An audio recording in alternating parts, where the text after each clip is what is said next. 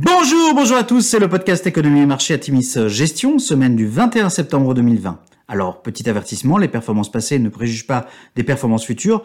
Bien lire les documents de référence des fonds avant d'investir. Et puis, nous allons citer un certain nombre d'entreprises. Il s'agit d'une simple illustration de notre propos et non d'une invitation à l'achat. Alors, cette semaine, nous avons titré Deuxième vague.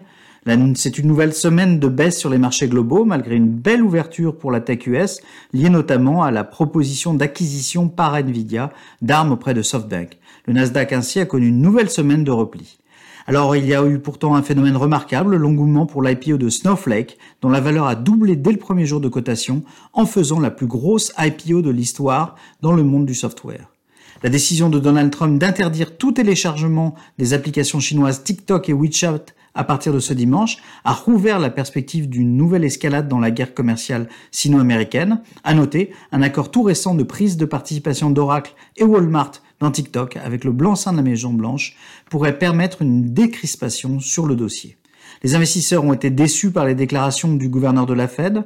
Jérôme Powell a annoncé une plus grande tolérance face à un éventuel retour de l'inflation, que les taux pourraient rester proches de zéro jusqu'en 2023 et que la Fed ne pourrait pas sauver l'économie seule en rappelant à la mise en place par le Congrès US d'un plan de relance au plus vite. En Europe, la deuxième vague de coronavirus inquiète fortement en raison de l'accroissement du nombre de cas détectés, d'hospitalisation et de décès et hypothèque fortement le retour à la normale de pans entiers de l'économie. Sur la semaine, semaine difficile, le CAC 40 se replie de 1,1%, le SP500 baisse de 0,7% et le Nasdaq perd à nouveau 0,6%. Alors du côté des sociétés, pas de publication cette semaine, mais le suivi d'un séminaire média et télécom US de premier plan, riche de confirmations et d'idées pour les thématiques milléniaux et industrie 4.0 notamment. À venir, à l'écoute des innovations, nous suivrons les annonces de Tesla, actuellement absent des fonds, lors de sa réunion actionnaire et son Battery Day, euh, qui a lieu jeudi. En cette période peu impactée par les publications d'acteurs majeurs, les résultats trimestriels de Nike seront scrutés, notamment du côté du rebond de la consommation chinoise et de l'impact du digital.